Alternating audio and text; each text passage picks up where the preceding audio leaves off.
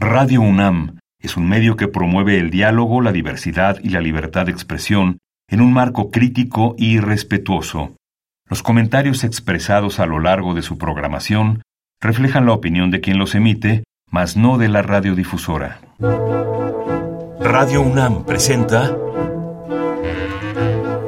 Al compás de la letra. Al compás de la letra. Un programa conducido por María Ángeles Comezaña.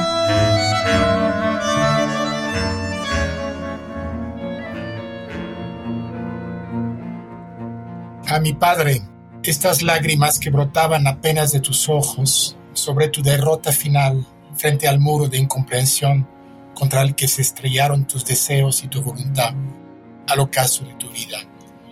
Este dejo de arrepentimiento que te nació al recordar tu enojo cuando supiste de mi bautismo de fuego en las barricadas hace ya más de 50 años, y tu arranque de ternura cuando luego me escribiste una carta de reconciliación tras acerbas discusiones en eco del furor de la calle.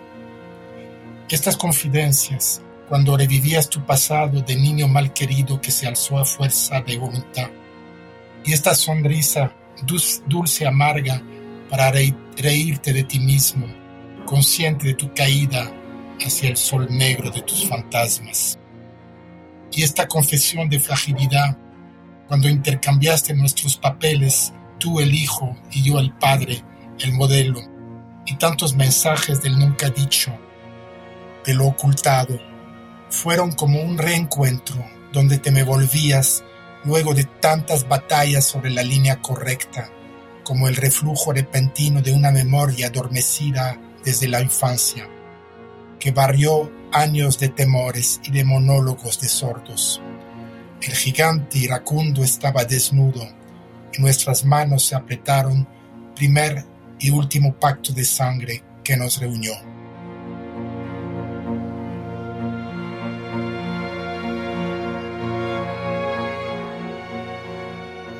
Muy buenas tardes, queridísimos amigos. Al compás de la letra tiene un invitado muy especial con este poema desgarrador que nos duele el corazón y el alma.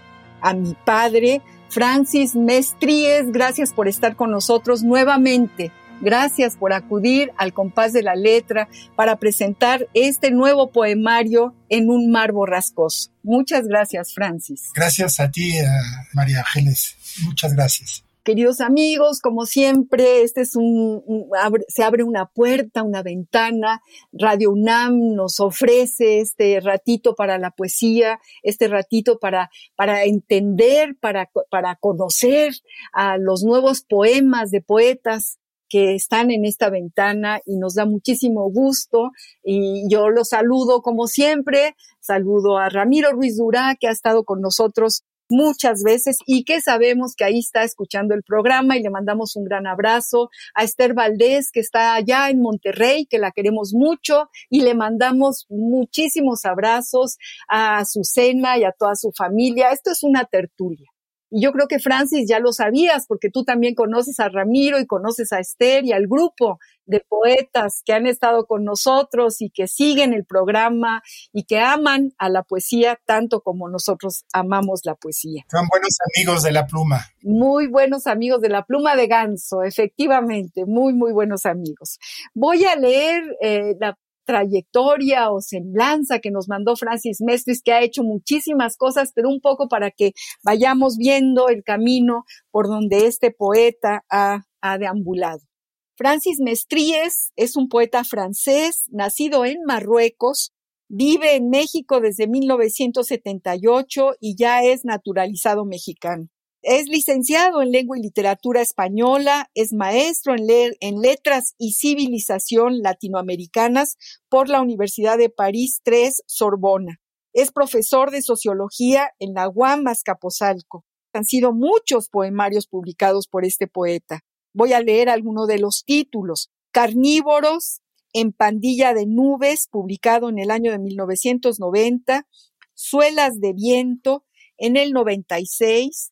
Latidos de la Noche en 1999, Exorcismo y Mar en el año 2001, Viajero en Tránsito en el 2003, Vara Deriva en el 2007, Sinfonía en Sol Mayor en el Desierto y la Fuente en el 2009, A Voz en Cuello en Rueda Viva en el 2013, Remedios para el mal de ojo, Visiones de Remedios Varo en la editorial Delirio. Bueno, escribe también Sac B de Lunas Encendidas, también en editorial Delirio en el 2016. Ha sido incluido en, en, varias antologías, Las Flores de la Dicha, Cosecharán Tempestades, Casa de los Horizontes, Esa Lengua Tuya, Barcos de Guerra, Señal, etcétera. Es miembro del taller de Dolores Castro desde 1997. Qué privilegio, Francis, qué maravilla.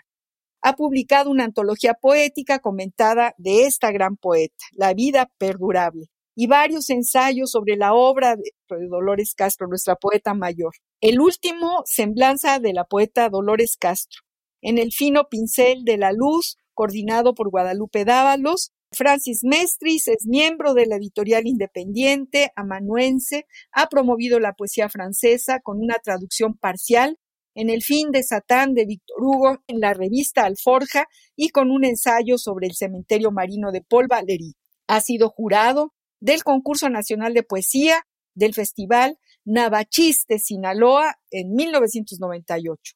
Obtuvo en 2016 el tercer premio de concurso de poesía de la revista La Pluma del Ganso. Yo me acuerdo cuando recibiste este premio y muchas otras cosas más, pero se nos iría la hora completita hablando de todo lo que este poeta ha hecho. Y yo te vuelvo a preguntar, como lo hice la vez anterior que estuviste, hace ya muchos años, Francis, que estuviste en nuestro programa, vuélvenos a contar cómo empieza tu amor por la poesía, cómo es que vienes a México desde Marruecos, cuándo te sientas a escribir poesía, eh, qué te influye, cuál es ese primer pulso que te, que te hace sentarte frente a una hoja en blanco y escribir tus primeras metáforas. Bueno, pues este, muchas gracias. Eh, son elogios muy inmerecidos. ¿eh? Bueno, mira, este, lo que yo me acuerdo este, es que empecé a escribir eh, poemas como a los 14 años, para mis papás, yo creo que en ocasión de alguna fiesta del padre o de la madre, no me acuerdo.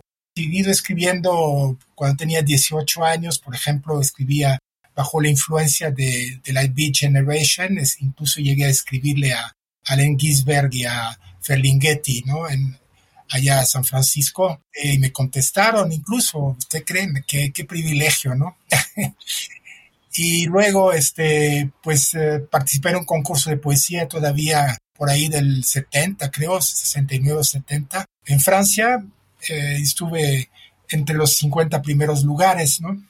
Pero después ya dejé de escribir poesía durante bastante tiempo para dedicarme a, pues a los estudios, llevando a cabo dos carreras más o menos eh, simultáneamente y yo creo que fue cuando, cuando llegué a México, cuando yo empecé a, volver a escribir poesía, pero ya en español, ¿no? Tomando un, taller con este Arturo Córdoba Just, que era este editor a la, la UAM que yo ya, ya, estaba trabajando ahí en la UAM Escaposalco. Y también con Sergio Mondragón, por cierto, Ah, qué este. Sergio Mondragón era el animador del taller y Arturo Córdoba el editor. Entonces, este, bueno, pues yo sigo siendo amigo de Sergio Mondragón y participo en su taller de haikus ahí en Reyucay. Pues me dediqué a escribir en español a partir de, del 90, sí, del 90, ya una vez que, que manejaba bastante bien el español mexicano ¿Cuándo vienes? ¿Cuándo vienes a México y por qué vienes? ¿Por qué este viaje transatlántico desde Marruecos, me imagino? En el 78 llegué a, vivir a México. Eh, no, yo ya vivía en Francia. Yo de Marruecos eh, salí como en el 57. Uy, eh, desde niño, muy chico. Sí, así es. Pues llegué a México en el 78 porque bueno, me, me, vine con, con eh, una linda mexicana. Ah, muy bien. Con quien me casé y ya este, empecé a trabajar en la UNAM y luego en la UAM, en la Facultad de Economía en la UNAM y luego en Sociología en la, en la UAM. Pero yo la primera vez que vine a México, digamos, este, fue en viaje de turístico y me gustó el país, todo el sureste. Y luego este, regresé para hacer este, entrevistas de campo para mi, mi, mi tesina de, de, maestría, que versó sobre, sobre la, el Ejército Libertador del Sur de Zapata en Morelos. Mm. Fíjate, qué interesante. Francis, y hiciste un trabajo de investigación en México para, para eh, digamos, em, tu examen de maestría o para hacer tu maestría en la Sorbona de París, ¿cierto? Sí, así es, sí, sí. ¿Y, viviste cerca del de, de, ejército zapatista? ¿Estuviste en Chiapas? ¿Fuiste en, no, me refiero, me refiero al, Zapata de, histórico, ¿no? De la, ah, ya, ya, ya, ya te Estoy hablando de Morelos, estoy hablando de los viejos zapatistas que todavía vivían uno, uno, uno que otro, pues nada más, ¿no? Que todavía tenían su rifle bajo la cama. Uy, pues qué fantástico. ¿Y rescataste muchas entrevistas de los viejos zapatistas de Morelos? Sí, sí, sí, algunas para ver si, si había pues eh, una dimensión este, indígena en el movimiento y retomando pues los manifiestos en lengua, lengua, lengua náhuatl de Zapata, ¿no? Claro. Claro. Queridos amigos, estamos hablando con Francis Mestríes, eh, este poeta, digamos mexicano, aunque nació en Francia, pero lleva tantos años aquí y escribe en un español perfecto, escribe unos poemas contundentes, transparentes, con enorme sencillez, pero con una profundidad que cala, cala muy fuerte. Hoy escuchamos ah, al principio del programa un, un poema magnífico dedicado a su padre, eh, de, un, de un poemario que se llama En un mar borrascoso, que es el más reciente de sus poemarios. No me dejarás mentir, creo que este es el más reciente, ¿cierto, Francis? Sí, sí, sí, así es. Y, y, está dedicado a su padre. A mis, a mis padres. A, a, a, tus padres, a los dos. Fallecieron hace poco, los dos. al fallecimiento de sus padres. Y bueno, eh, este, este poemario magnífico del que nos vas a leer muchos poemas. Sí, me gustaría eh, que nos platicaras eh, cuál es la historia. Yo siempre pregunto, detrás de los poemas, desde luego hay una historia, hay desde un ser que, que está palpitando, que le duele algo, que, que denuncia alguna cosa, que se enfrenta al pozo en blanco de una hoja para poder entender lo que, lo que le está pasando. ¿Cómo Cuéntanos, háblanos de, preséntanos eh, en un mar borrascoso, Francia. Sí, este poemario lo escribí estando en Francia, les, eh, escribí en francés primero. Estaba yo varado ahí, este, en casa de mi padre, que ya había fallecido dos años antes. Y bueno, pues estaba yo con, eh, pues sin posibilidad de moverse porque era confinamiento, confinamiento total. Y además había perdido, me habían robado, no sé, mi pasaporte. Entonces estuve varado ahí eh, totalmente aislado, eh, sin conocer a nadie y es una ciudad que no conocía y bueno, pues entonces este, pues estaba yo en la soledad eh, junto con las, las urnas, ¿no? De la urna de mi padre y, este, me, me puse a escribir poemas para él porque quería hacer este como una, una lápida, ¿no? Una estela a mi padre. Y de hecho, pues eh, tuve para procesar este el duelo de mis papás, este pues estuvo bastante difícil, ¿no? Creo que no lo he superado del todo.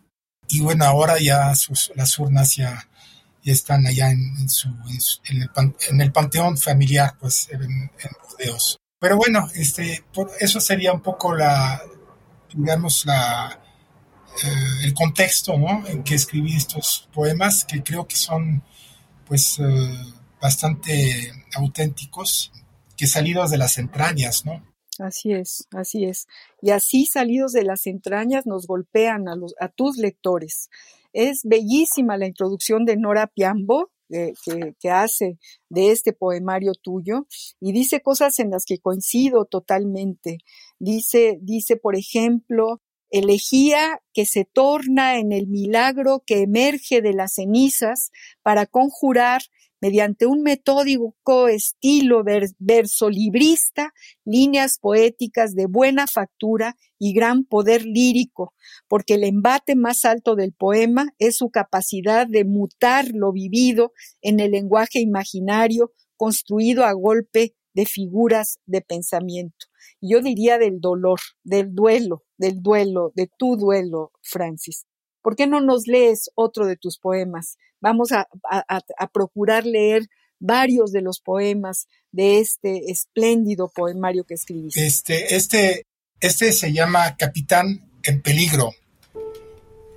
Giran y giran las gaviotas en la tormenta y se alejan del abismo a todo vuelo hacia cielos más benignos.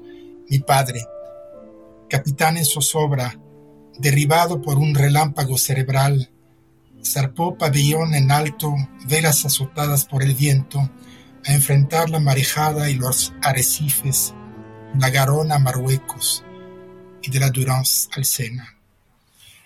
Vapor desarbolado, timón roto, estrave destripada, yace encallada en este, en este estanque de paredes y túnicas blancas que hiede a éter y a comida desabrida. Mas aún desafía, encabritado el alta mar, alzando su rabia contra banqueros, aseguradores, notarios y politicastros que lo hundieron en esta ciénaga. Y cuando su mano cae impotente, dejando la pluma y sus frases abortadas, o cuando su lengua tropieza con palabras vacilantes, aunque se sienta timado, todavía tiene la gracia de reírse de sí mismo. El viejo galeón aún arrastra su estela. Uy, qué poema, qué poema tan entrañable. Dan ganas de abrazarte, Francis, de, de, de, darte el pésame, de compartir contigo esta, esta sensación tan dolorosa, tan verdadera, tan auténtica que hemos vivido, que yo he vivido. A mí me abriste otra vez la herida, me, me, me hace pensar que qué bueno, qué bueno tener esta capacidad tuya de poder hacer este duelo y, y, como dice esta persona que escribió tu introducción, transmutar, convertirlo en, poesía, convertirlo en poesía, que es lo más verdadero de lo verdadero. Eh, yo de verdad te, felicito por haberlo escrito, te lo agradezco muchísimo. Y la palabra tuya, la palabra que tú seleccionaste y que por supuesto tiene, está impregnada de este poemario del que nos estás leyendo la tarde de hoy, es ni más ni menos la palabra duelo. Vamos al diccionario del español de México, del Colegio de México, a ver qué es lo que dice sobre esta palabra. La ruta de la palabra.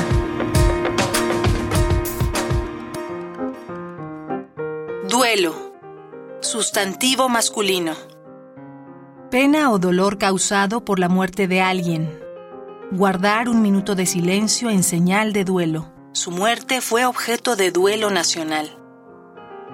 Dicen que no tengo duelo, llorona, porque no me ven llorar. Acto en el que se reúnen los familiares y amigos de una persona que acaba de morir para dar el pésame y hacerse compañía en su pena. El duelo se recibirá en la casa del difunto. Luto. Y la bandera a media asta en señal de duelo. Llevar duelo Estar de duelo. Combate o competencia entre dos personas o grupos para determinar cuál es mejor en algo. Duelo de campeones.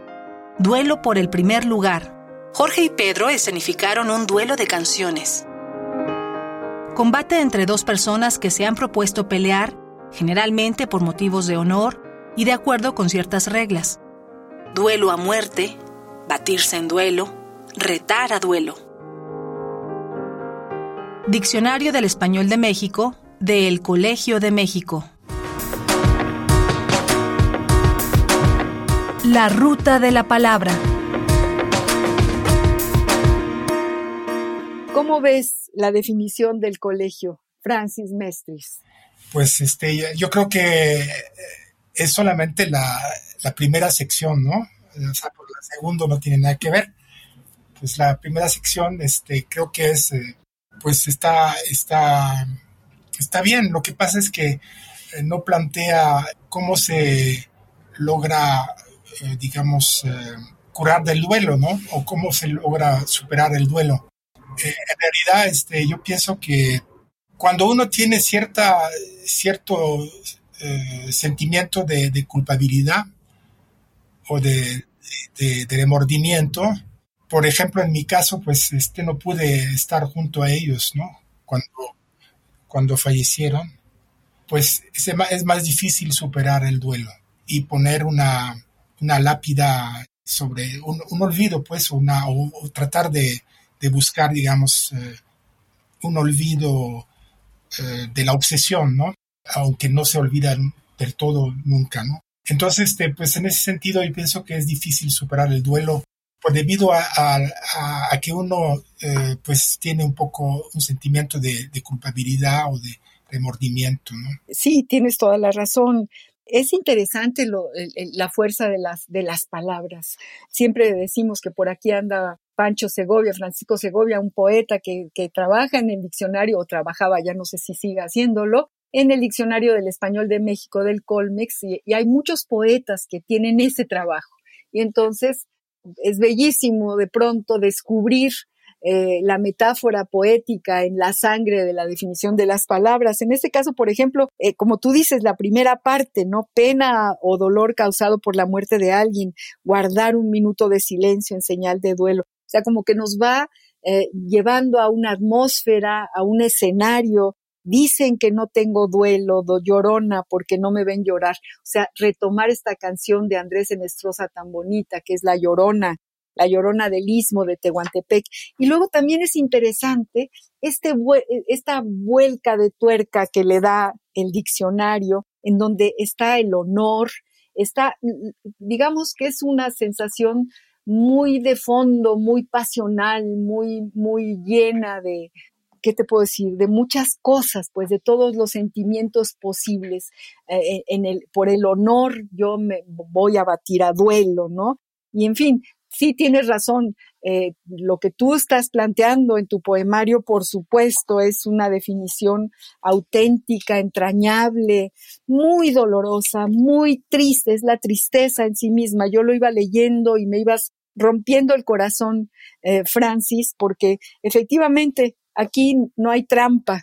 Eh, cuando uno escribe poesía de esta calidad como la tuya, pues no, no, escatimas, ¿no? Realmente vas poniendo, por, por, más que sangre, por más que duela, vas poniendo esta manera de poder transcurrir o poder pasar por el río del duelo para, para llegar a la otra orilla y seguir viviendo. Tenemos que seguir viviendo. Y en ese sentido, pues los, esos poemas son parte de una catarsis, ¿no? Es, tienen un poco una, pues una función de catártica para poder este, superar el, duelo, ¿no? Claro, claro que sí. Imagínense que siempre hablamos de, de, la poesía como sana, la poesía es sanadora, la poesía te, te permite descorrer una cortina y entender, entender los pasos que va uno dando en el camino, en la vida.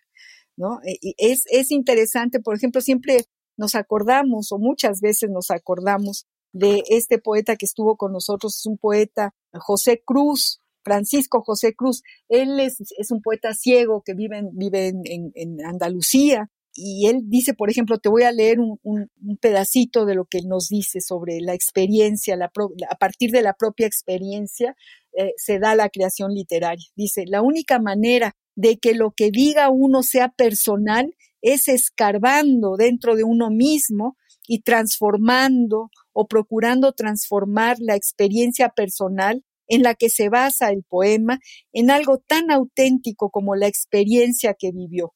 Y es esto lo que tú estás diciendo. Sí, creo que en ese, sentido me parece que el poema de, Sabines, ¿no? Algo sobre la muerte del mayor, mayor Sabines, es mucho más auténtico. Eh, mucho más eh, sincero tal vez que, el, de, el más famoso poema, que es las coplas a la, a la muerte de mi padre de Manrique, ¿no? Que pues habla de, del dogma también, ¿no? Del dogma este, cristiano. Así es, así es, así es, y, y, bueno, por eso es tan importante la poesía, yo creo que por eso no podemos vivir sin ella, es, es, es un asidero, es una forma de entender la existencia, de entender la existencia. Mi querido Francis Mestríes, este poeta que nos acompaña hoy para presentar su, su libro más reciente, su maravilloso libro En un mar borrascoso, dedicado a, a, a sus padres eh, que fallecieron en una fecha muy cercana uno, uno del otro.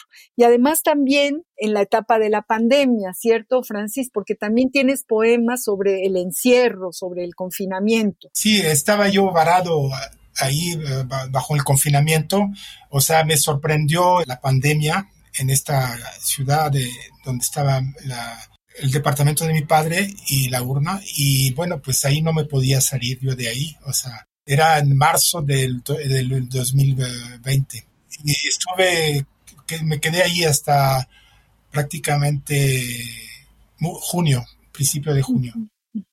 Léenos otro poema antes de pasar a nuestra pausa musical de la tarde de hoy.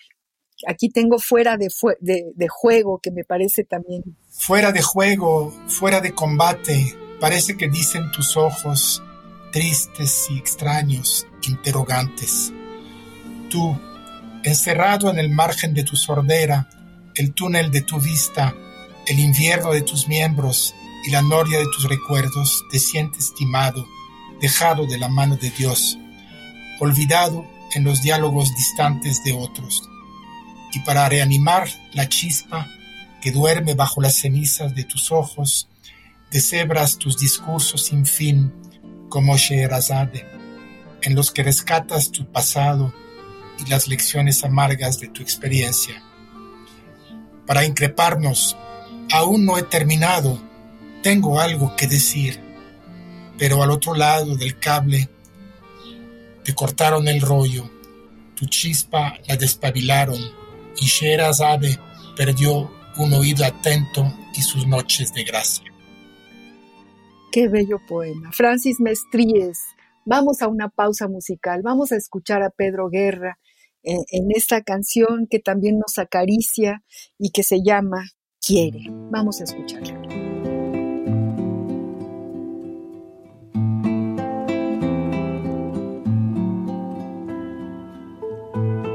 Quiere que no midas cada paso.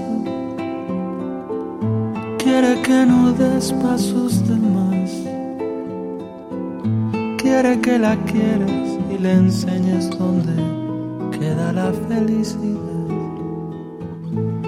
Quiere que la abraces y la calmes.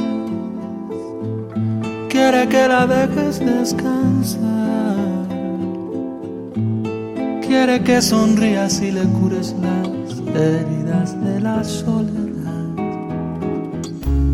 Quiere todo el tiempo para respirar y que respires. Tiempo para dar, cuidar, cuidarte y que la cuides. Tiempo para amar tu amor, amar su amor. Y amar, armar y amarte amor. Quiere que le des espacio y tiempo. Quiere que le cuentes tu dolor. Quiere que la quieras y encender como una hoguera toda su pasión. Quiere que la amarres a tus besos en el paladar de tu sabor. Quiere que sonrías y sentirse protegida de tu corazón.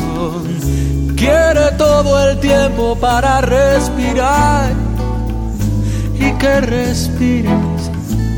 Tiempo para dar, cuidar, cuidarte y que la cuides tiempo para amar tu amor, amar su amor y amar, armar y amarte, amor.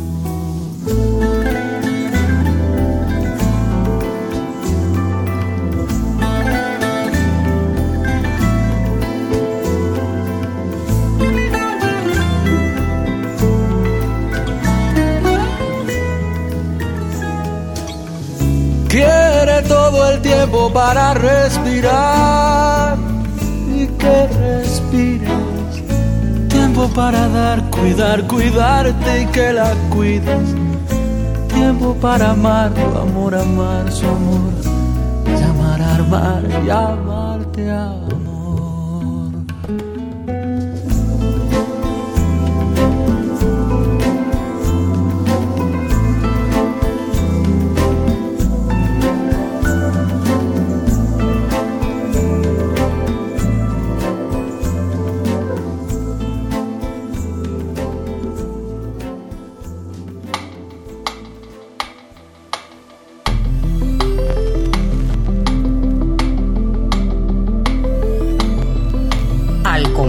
de la letra.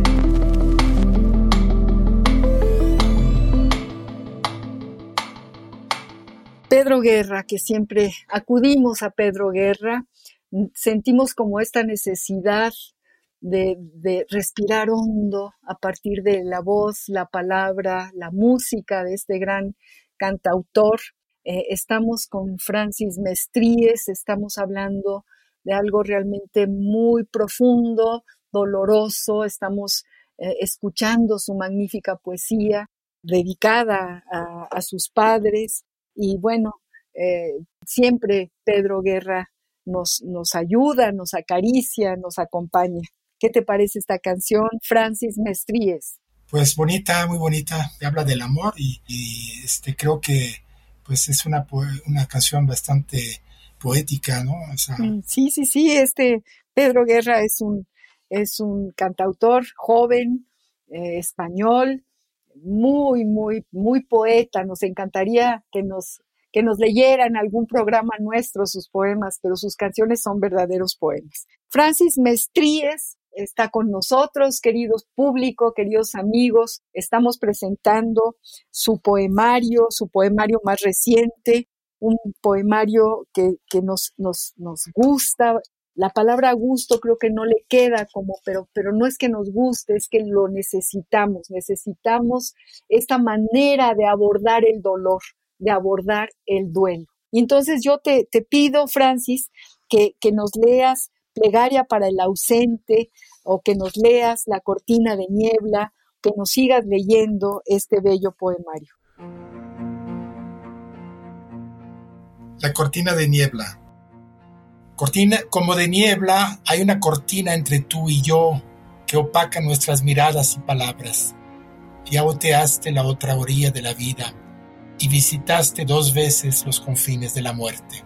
Desde entonces, tú vives en tu mundo, donde tu pasado se te vuelve como edad de oro o travesía solitaria entre arrecifes, y devanas sin descanso su trama para escapar de las cadenas que te amarran a esta cama, este hospital y este cuerpo torturado. Esta tormenta, con sus rabiosos rugidos, es tu desesperación de saberte impotente, y esta lluvia que penetra el alma más que los huesos, hincha la ola que hace zozobrar tu cerebro. Siento frío al corazón y un hueco en el estómago. Es esta raíz que me arrancan, este pilar que se derrumba, esta bóveda que derriban y estos relámpagos que rasgan el cielo de mi infancia. Fíjense qué poema acaba de leernos. Qué poema tan maravilloso, querido Francis. Esta tormenta con sus labios rugidos es tu desesperación de saberte impotente y esta lluvia que penetra el alma más que los huesos hincha la ola que hace zozobrar tu cerebro. Siento frío al corazón y un hueco en el estómago. Es la raíz que me arrancan, este pilar que se derrumba, esta bóveda que derriban y estos relámpagos que rasgan el cielo de mi infancia. Porque efectivamente cuando se nos mueren los mayores, los que nos dieron vida, justamente eso pasa. nos arrancan la raíz nos, y tenemos que aguantar esta, esta raíz fracturada. Y tú lo dices con una transparencia increíble, Francis Mestris, que nos hace casi llorar, nos emociona, nos conmueve profundamente.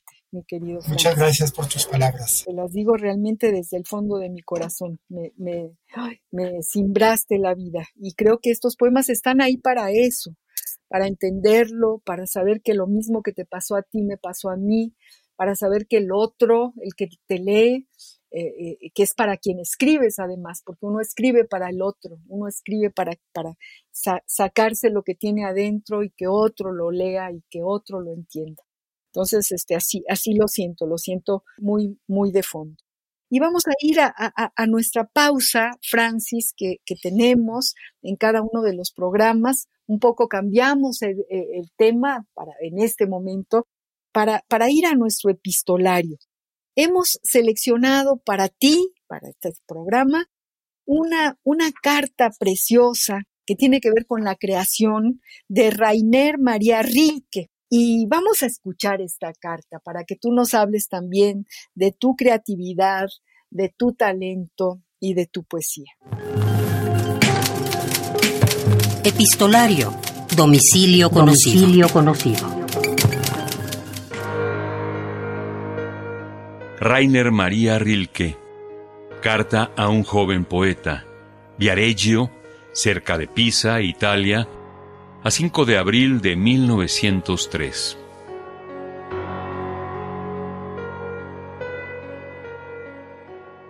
Ha de perdonarme, distinguido y estimado Señor, que haya tardado hasta hoy para recordar con gratitud su carta del 24 de febrero.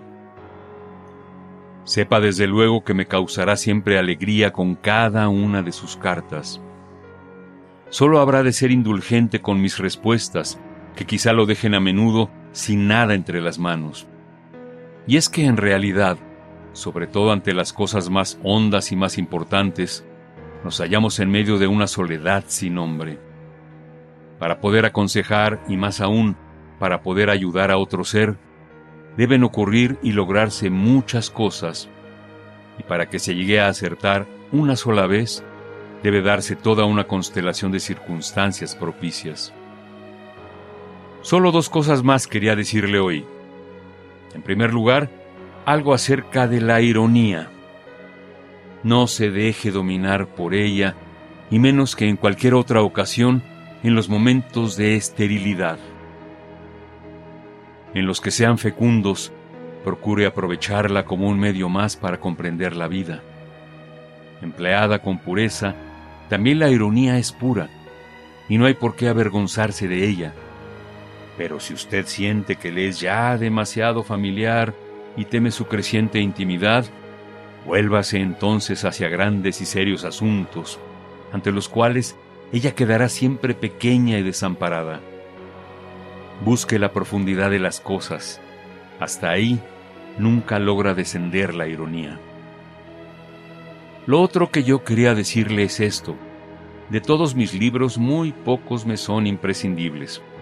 En rigor, solo dos están siempre entre mis cosas, donde quiera que yo me halle. También aquí los tengo conmigo.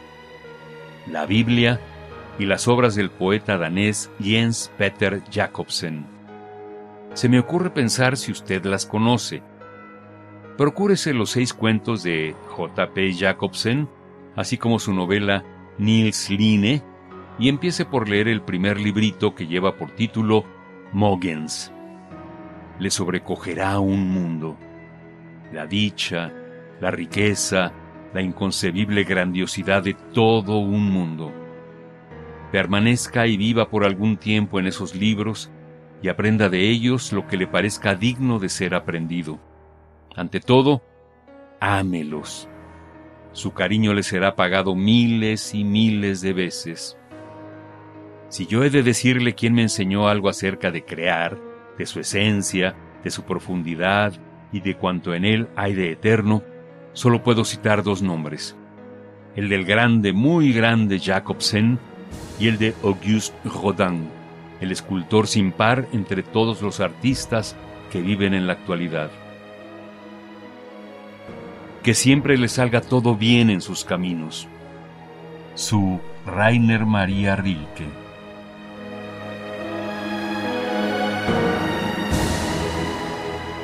tomada de cartas a un joven poeta, voz Juan Stack.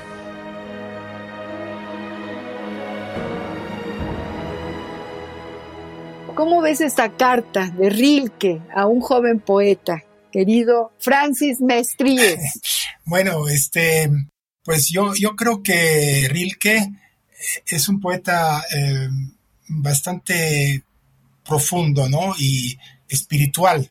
Tiene una espiritualidad muy, muy, muy profunda. Y eh, es curioso que hable de la ironía, porque no, no hay ironía en su poesía, ¿no? Es una poesía bastante triste y, y muy, o, o por, lo, por, lo, general, digamos, eh, que busca la espiritualidad y no, y no lo mundano, ¿no? A mí me parece que, pues que, que él en esta carta es una, es un, es un material eh, indispensable para los poetas, ¿no? Que empiezan, esta carta es una guía, es una, es un aliento, es, es un, una carta muy linda, donde dice algunas cosas eh, para pues eh, evitar, digamos, lo, lo, lo, los, los escollos más burdos, ¿no? De, de, la poesía o del, del, poeta que empieza, ¿no? Y para pues, buscar lo que más, lo, más auténtico, ¿no? Lo más auténtico de uno. Ahora, la poesía de, de Rilke es, es difícil y sobre todo, digamos, las elegías de Duino y, bueno, los sonetas a Orfeo. Tiene también muchos otros poemas de, de, amor que son más, más accesibles. Pero lo, lo, que en, el, en la, los sonetos a Orfeo, pues este, ahí es un, es un himno a, al poema, al poeta, ¿no? Que realmente este, es la voz de la naturaleza, ¿no? La voz de la naturaleza. Así es. Y, y, y Dios está en, en, toda la naturaleza, ¿no? Y, y él este, habla de, de, de cómo, cómo este, el, el, poeta, a pesar de morir, a pesar de haber perdido a su amada, al voltearse hacia ella, ¿no? Cuando bajó al infierno para rescatarla, es, a pesar de, de, de ser después degollado él mismo y todo, pues en su, su cabeza este, en el mar Egeo eh, todavía cantaba, ¿no? Es el canto, él no podía vivir sin cantar y, y eso es lo, lo, que, lo que tiene que ser el poeta, ¿no? O sea, no puede dejar de, dejar de escribir poesía. Por supuesto, por supuesto, tienes toda la razón, coincido totalmente. En el caso de esta carta, volvemos un poco al epistolario, esta carta él le responde algo que le pregunta el joven poeta seguramente con relación a la ironía. No tenemos la carta del joven eh, de, la que Rilke responde, ¿no? Él, le dice, a veces la, ironía también puede ser pura, no le tenga miedo, un poco la sensación del maestro de no sé qué decirle con una enorme timidez del propio Rilke, como diciendo yo no soy nadie para contestarle a usted lo que usted necesita, pero ahí le va, le voy a decir que no se preocupe por la ironía. A veces la ironía bien eh, ejercida puede ser hasta, hasta puede tener pureza, ¿no? Es, es de una enorme generosidad. Sentimos que las cartas, los epistolarios, nos dan una dimensión de, eh, de los escritores, de los poetas, distinta porque eh, una carta se escribe para otro y hay una intimidad única. Y, y como boyeristas nos, nos asomamos a la carta, al epistolario, y entendemos un poco más al, al creador, al, al, gran escritor. Tú tienes cartas, eh, querido Francis, las guardas, has escrito cartas, supongo que sí, porque si, si tu familia estaba en el otro continente, te habrán escrito muchas cartas, habrás escrito tú cartas a tu familia, cuéntanos. Pues este, sí, sí, bueno, eh, antes eh, pues escribían cartas en lugar de mandar este mensajes por WhatsApp uh -huh. o por este, por, uh, por algún medio electrónico eh, desgraciadamente ya, ya no se escribe así como antes. Yo pienso que es una gran pérdida porque, bueno, en, la, las cartas, eh, pues es una, pues una forma de, de, de, aprender a escribir también, a, de cuidar un poco su, su, su, redacción, su escritura y de expresar sentimientos, ¿no? Este, es un aprendizaje, ¿no? Y eso, desgraciadamente, no creo que exista eso ahora en los mensajes de, de, Twitter o de Facebook, ¿no? Algunos, algunos se salvan, algunos vuelvo a, a hablar como Rilke un poco de la ironía. Yo, yo sí le apuesto también a, a quien se pone a escribir, aunque sea un Facebook o poquitas letras, tiene que hacer un ejercicio, digamos, de, de compostura en la redacción si realmente quiere llegar a mandar un mensaje, ¿no? E, eso es, es interesante también esta estas nuevas formas de comunicación. Claro que las de antes como que nos daban otros, otra temporalidad, nos sentábamos a escribir, comprábamos un sobre, íbamos por el timbre, pegábamos el timbre, esperábamos quizá que nos respondieran después de mucho tiempo, porque las cartas tardaban en llegar, y, en ese tiempo había una esperanza, ¿no? Era, era interesante, era interesante eh, el, el, ejercicio epistolar. Ahora, bueno, se hace más rápido, te escribo inmediatamente, ya sé que lo vas a recibir. Y eso también es una maravilla, ¿no, Francis? Bueno, Pina, mira, este, las cartas de amor, eh, pues eran la, era lo, más, lo, más eh, realmente rescatable de toda esta historia un poco pasada de, la correspondencia epistolaria, ¿no? Las cartas de amor son siempre algo que, que quedará, ¿no? Que quedará para siempre, ¿no? Entonces, eh, hay cartas de amor que se hicieron libros, ¿no? Grandes así libros. Es, así es. Y creo, yo escribí algunas también de, este, de un continente a otro, y pues tratamos siempre de guardarlas, ¿no? Ya sea el correspondiente o uno, pero por mejor que sean los dos, ¿no? claro, claro que sí, claro que sí.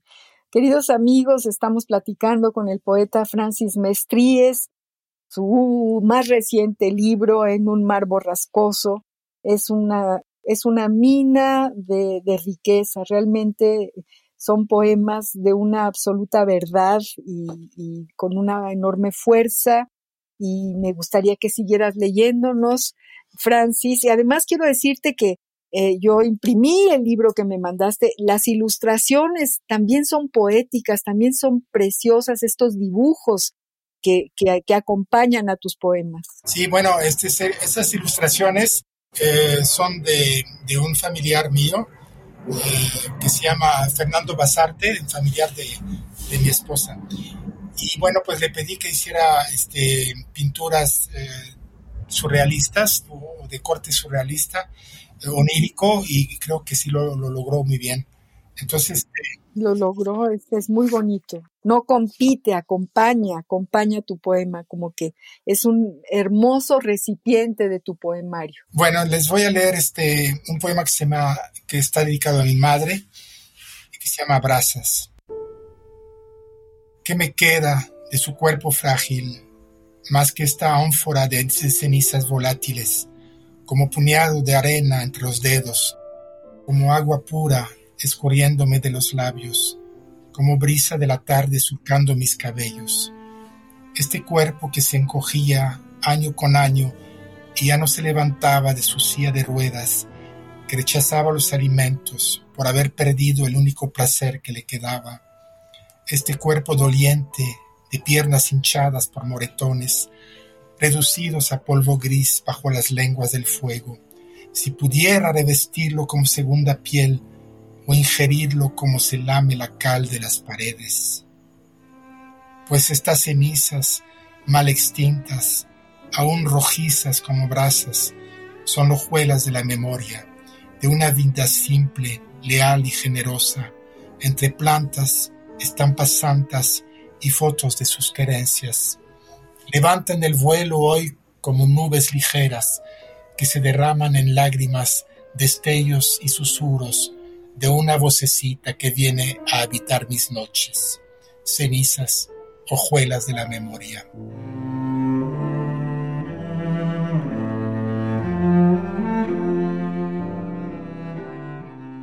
Es una belleza este, este poemario, este poema, Abrazas a tu madre. Qué bello poema. Francis Mestríes, de veras me conmueve, me conmueves me, emocionas, me la imagino, ¿no? en su simpleza, con, con todo lo que tú planteas alrededor de las cenizas, pues son hojuelas de la memoria de una vida simple, leal y generosa, entre plantas, estampas santas y fotos de sus querencias. Levantan el vuelo hoy como nubes ligeras que se derraman en lágrimas, destellos y susurros, de una vocecita que viene a habitar mis noches, cenizas, hojuelas de la memoria. Es de una enorme sencillez y de una profundidad que cala, cala muy hondo. Francis Mestríes, me, da mucho, mucho gusto tener este poemario que eh, siempre decimos que, que nos acompañan, que son poemarios que se nos quedan. Con ellos vamos a, vivir y vamos a, a poder ir en esta barca, en esta barca que duele y que, y que bueno, las palabras nos curan, las palabras poéticas sí son, sí son sanadoras. Estamos a seis minutos de, que termine nuestro programa. Eh, me gustaría que nos dijeras, que le dijeras al público dónde pueden encontrar tu poemario, eh, dónde, dónde está publicado, si, si, si, lo, si lo podemos eh, bajar de alguna página de internet. Cuéntanos dónde, dónde, dónde podemos encontrarte. Ahorita está, fue, bueno, fue publicado por Verso Destierro. Es una editorial independiente yo supongo que lo distribuyen en, varias librerías, pero eh, de aquí a creo que un, o menos de un mes yo lo pondré en manos de un, distribuidor que cubre todas las grandes librerías, ¿no? La Gandhi, el Fondo de Cultura Económica y algunas otras grandes, ¿no? Buenísimo. Entonces eh, estará ahí, estará ahí en menos de un mes, ¿no? Pues entonces, queridos amigos, estén pendientes porque realmente vale la pena comprar este poemario, tenerlo cerca, aprender de, de sus poemas y realmente es, es un, es, es, vale muchísimo la pena, hay que tenerlo, hay que tenerlo. ¿Y qué sigue, Francis? ¿Qué sigue en, en tu trayectoria como escritor? Pues mira, este, yo, yo estoy escribiendo unos poemas uh, sobre la obra de Leonora Carrington, que me gusta bastante y como pues su gran amiga, eh, de, la cual escribí también un poemario que se llamaba Remedios Varo. Remedios Varo. Y el poemario se llamaba este, Remedios para, para el mal de ojo, ¿no? Entonces, este, este se va a llamar La yegua de pezuñas de fuego y está dedicado a Leonora Carrington, ¿no? Una gran pintora surrealista. Una gran pintora que vino en el exilio también Sí. Eh, que también forma parte de los exilios que llegaron a México. Así es. Querido Francis Mestríes, tenemos muy poquito tiempo, pero queremos que nos acabe, que, que se termine este compás escuchándote otro poema.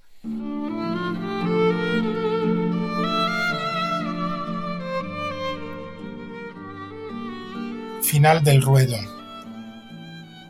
Oh muerte, ¿por qué me cercas, me rondas desde allá? desde el país de mis remembranzas, el verde valle de la infancia. ¿Por qué arrancarme una tras otra mis raíces, mis golfos y mi horizonte? Tú, Padre, funámbulo de la doble vida, amo del espíritu del vino, torero de las dos orejas y el rabo, por burlar siete veces la cornada, y al fin, gigante arrodillado en lágrimas y en soledad bajo la nieve tú, madre, acunando polluelos en tus palmas y una marejada de amor en los ojos. Te despiden los cantos de los marineros desde Valparaíso. Y tú, Domi, cómplice de mis juegos prohibidos de niños impúberes, maga de las flores secas estampadas y de los pinceles de agua, tronchada tu juventud la cintura para abajo, prótesis de agonía, más guerrera, triunfante de tu destino, desde tu silla de ruedas. Y tú, Jackie, gentil segundo padre mío, tenor y alburero, gentleman de la roca de la Virgen, humorista de frío ingenio, chispa de la mesa dominguera, porque te fuiste acabando en acervo silencio. Y tú, león de potirón, mi ángel guardián, de cigarro en cigarro te encogiste hasta extraviarte en tu laberinto mental con el eco de tu risa ronca en, mi reminiscencia. Oh muerte, vas talando fustes de mi bosque de querencias. ¿Quieres dejarme solo en yermo páramo? Ahora, Tienes manga ancha sembrando invisible verdugo en los hogares. Y viene noviembre, ululando vientos que cubra de nieve los cabellos de un huérfano.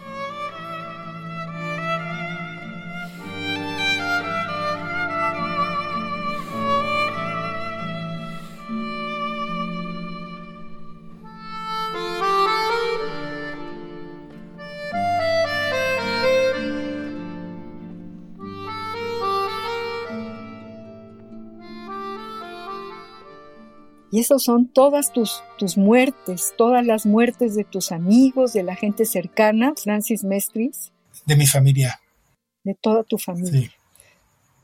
Querido Francis, cómo te agradezco que hayas estado hoy en este compás y que nos hayas eh, enriquecido y que nos hayas traído eh, esta maravillosa poesía que escribiste en un mar borrascoso, que de verdad te felicito, Francis Mestríes, eh, y, te agradezco mucho que nos hayas dado la oportunidad de leer, de, escucharte y de estar cerca de tu poesía. Pues muchas gracias, eh, María Ángeles, este, por invitarme y espero pues que no sea la última vez mm, y que nos, veremos, nos volveremos a ver, pero ya ahora sí que presencialmente, ¿no? Para darnos un abrazo. ojalá, mm. claro que sí. Claro que sí, ojalá que sí, que podamos, eh, todo, todo pinta a que sí, a que por ahí vamos ya remontando este, este terrible encierro, estos terribles años que hemos vivido, todos metidos en nosotros mismos y en nuestras casas y esperemos que sí. Y además, cuando tengas tu libro, a, a, a, la Carrington, a esta maravillosa artista, pues ojalá y lo podamos presentar también en este compás. Queridos amigos, se nos termina el tiempo y tenemos que despedir el programa, no sin antes agradecerle a Ivonne Gallardo, nuestra productora, a Radio UNAM por esta ventana a la poesía, por supuesto a Francis Mestríes, nuestro invitado de hoy, y a todos ustedes que estuvieron con nosotros sintonizando en Radio UNAM al compás de la letra. Yo soy María Ángeles Comezaña y los espero el próximo jueves. Muchas gracias. Radio UNAM presentó Al compás de la letra. Al compás de la letra. Un programa conducido por María Ángeles Comezaña.